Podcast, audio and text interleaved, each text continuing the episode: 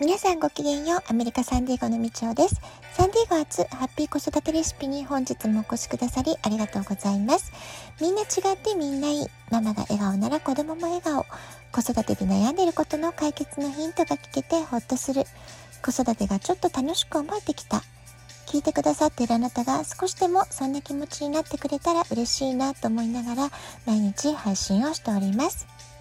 日本の方は3連休の方も多いんでしょうか？え各地で雪が降っているというね、ニュースも聞いたんですけれども、あなたがお住まいの地域はどんな感じでしょうか？え子供たちにとってはね、雪が降る日っていうのは、雪だるまを作ったり、雪合戦をしたり、いつもとはまた違う楽しみ方ができるってことでね、え、ワクワクして過ごしている子供たちもたくさんいるんじゃないでしょうか？えー、どうぞね、風邪ひかないように暖かくしてお過ごしください。さて、昨日は自己暗示の3つの方法をご紹介したんですけれども、いかがだったでしょうか？どれか一つでもね、えー、やってみようかなっていうピンとくるものがあれば、ぜひ、あの、とりあえずね、試してやってみるといいんじゃないかなと思います。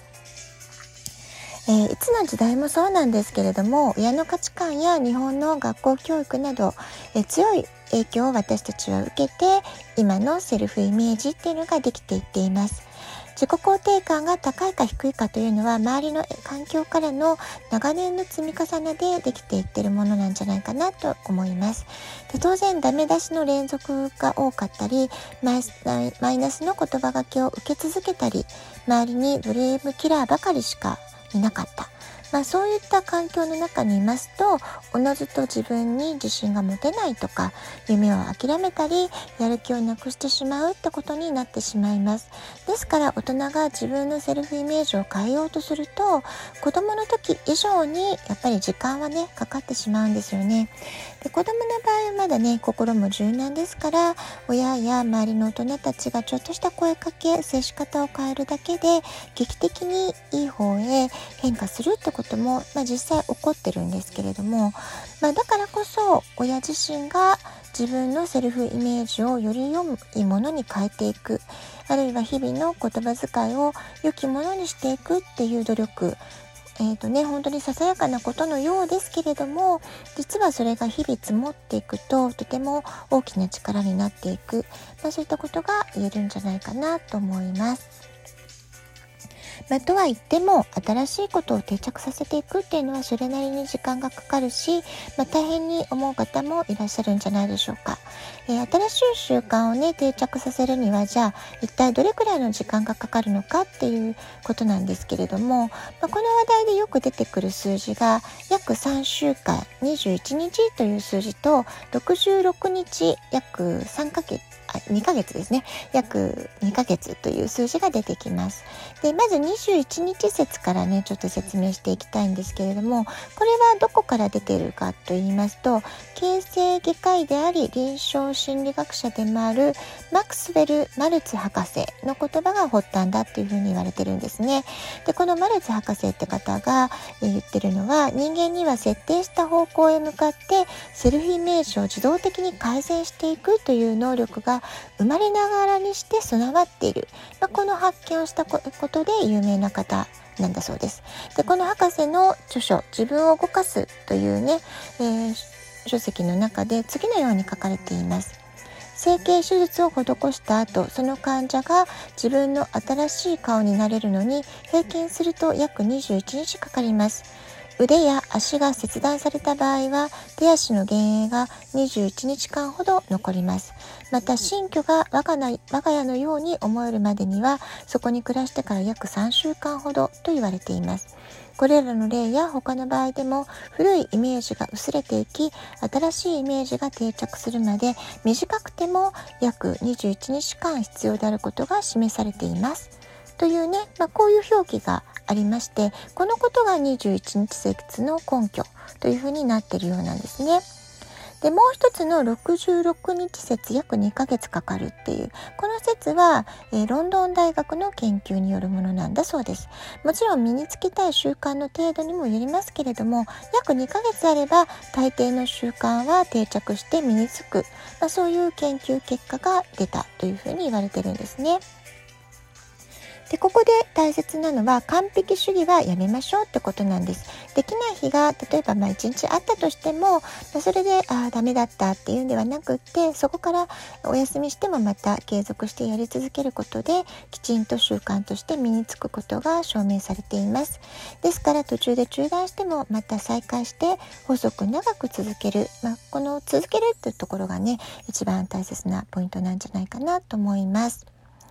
で私自身のね、えー、お話で紹介しますと1年前から私はエイブラハムのアファメーションが、えー、とても気に入りまして YouTube 動画をね、えー、まあ、見るというよりは聞いてるようにしてるんですけれども今年からこの習慣を朝のウォーキングタイムに組み込むことにしました。そして2倍速で聞くようにしています。でそうするとね結構この、えー、YouTube 動画長いんですけれどもあの2倍速だとねちょうど歩いてる間に何回も、えー、聞き終えることができるってことで達成感もありますしすごくリズム的にいい感じなんですよね。でアファメーションのプラスのセルフイメージを音声でインプットしてしながら太陽の光を浴びて海の波音を聞いて、まあ、それだけでねすごくリラックスできる環境の中にいるわけですからでそこで歩いていくと程よく体も温まってきてもうすごくね幸せで明るい気分になれるんですね。でこういう朝の時間を過ごせると新しい素敵な出会いが飛び込んできたり、まあ、そういうねとてもいいこともいろいろ起こってきてるからすごく不思議だなっていうふうに思います。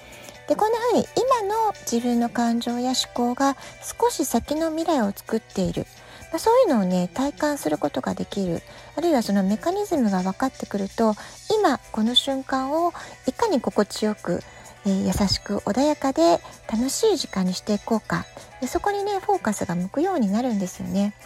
でアファメーションを聞くという習慣が定着してから、え今年のね初めからウォーキングの習慣を、えアドオンする感じで追加しましたので、えこれはねちょっと今のところすごくいい感じなので無理なく続けられるんじゃないかなっていうふうに、えー、自分の中でもとても楽しみに、えー、実験中という感じです。えー、何かチャレンジ新しいことをするって時は最初は大変なんですけれども23ヶ月続けることができたら断続的にでもきっと自分はできる続けることができるそういうふうに思えるようになりますしあのやめないっていう決心をしておく。まあ、これがねとても大事なことなんじゃないかなっていうふうに思います。で今日はね、えー、私自身がすごくね効果があるなっていうふうに感じているのでポジティブ思考を習慣化するアファメーションっていうテーマで、えー、引き続きお話をしてみたいと思います。このアファメーションをうまく活用すると潜在意識に働きかけてくれるのでセルフイメージを無理なく上げていくことができるわけです。でまず1番目はね昨日お話ししたこととも重なるんですけれども前向きな言葉を心の中で復唱し続けるこれがポイントなんですね。であの言葉言霊って言いますけれども本当に言葉の力っていうのはすごくパワフルなので、えー、言葉に書き出すとかまあね、あの見えるとこに貼っておくっていうのも含めてですけれども書き出したり心の中で唱えたりっていうのを続けていますとその言葉の方へ気持ちがね潜在意識が向かっていくそういう力があるんですね。だからこそ日々使う言葉は本当に慎重に大切に選んでいただきたいと思います。で私がお気に入りのアファメーションは癒し効果の高いヒーリングえ、ミュージックとポジティブな言葉が入っているのでリラックスした状態で潜在意識にダイレクトに大事なメッセージが入っていってるな自分のね才能の細胞の中に、えー、大切な言葉大切なエネルギーを、えー、染み込ませていくそんな感じですかね。はい、で2番目に大切なのがイメージです。頭の中で夢や目標が叶った状況をリアルに思い描いていきましょう。スマホの待ち受け画面に、えー、叶えたい夢のイメージを貼っておいて常に目に入る状態にしておくっていうのもおすすめです。それから、まあ、夢ノートみたいな形でね、えー、ずっと書き出しておいたりとか、えー、うまくできたことをノートに記録して自分でよく頑張ったねとかねぎらいの言葉をかけてあげたり褒めてあげるっていうのも効果的だと思います、まあ、繰り返し言ってますけど自分褒め日記本当にこれもおすすめですので是非やってみてください。それから最後は自己啓発本を読むということですね。まあ、特にうまくいかないなっていう時とか、あの、落ち込んだ時には成功した人、あるいは心理学の本などを読むと自分の行動計画を検証したり、見直しするための必要な気づきをね、得ることができるんじゃないかなと思います。で読んで元気がもらえる本自分の考えを整理するのに役立つ本、まあ、こういったものをね読むことで意識をポジティブに、えー、キープしていくことができるんじゃないかなっていうふうに思います。ぜひあなたもアファメーションを強い味方にしていつでもポジティブな思考まあ、そういったことが、え、習慣として定着できるように、え、何かねご自分で、え、これは良さそうだなって思ったことが見つけたら是非是非やってみてください。はい、今日は、えー、アファメーションについてえポジティブ思考を習慣化するアファメーションっていうテーマでお話をさせていただきました。ラジオトークアプリインストールしておくとスマホからいつでも簡単に聞くことができます。質問を送る、ギフトを送る、どちらからでもメッセージを送ることができます。皆さんからのお便り、えー、お待ちしておりますね。では、今日はこの辺で今日も素敵なお時間をお過ごしください。ごきげんよう、みちおでした。さようなら。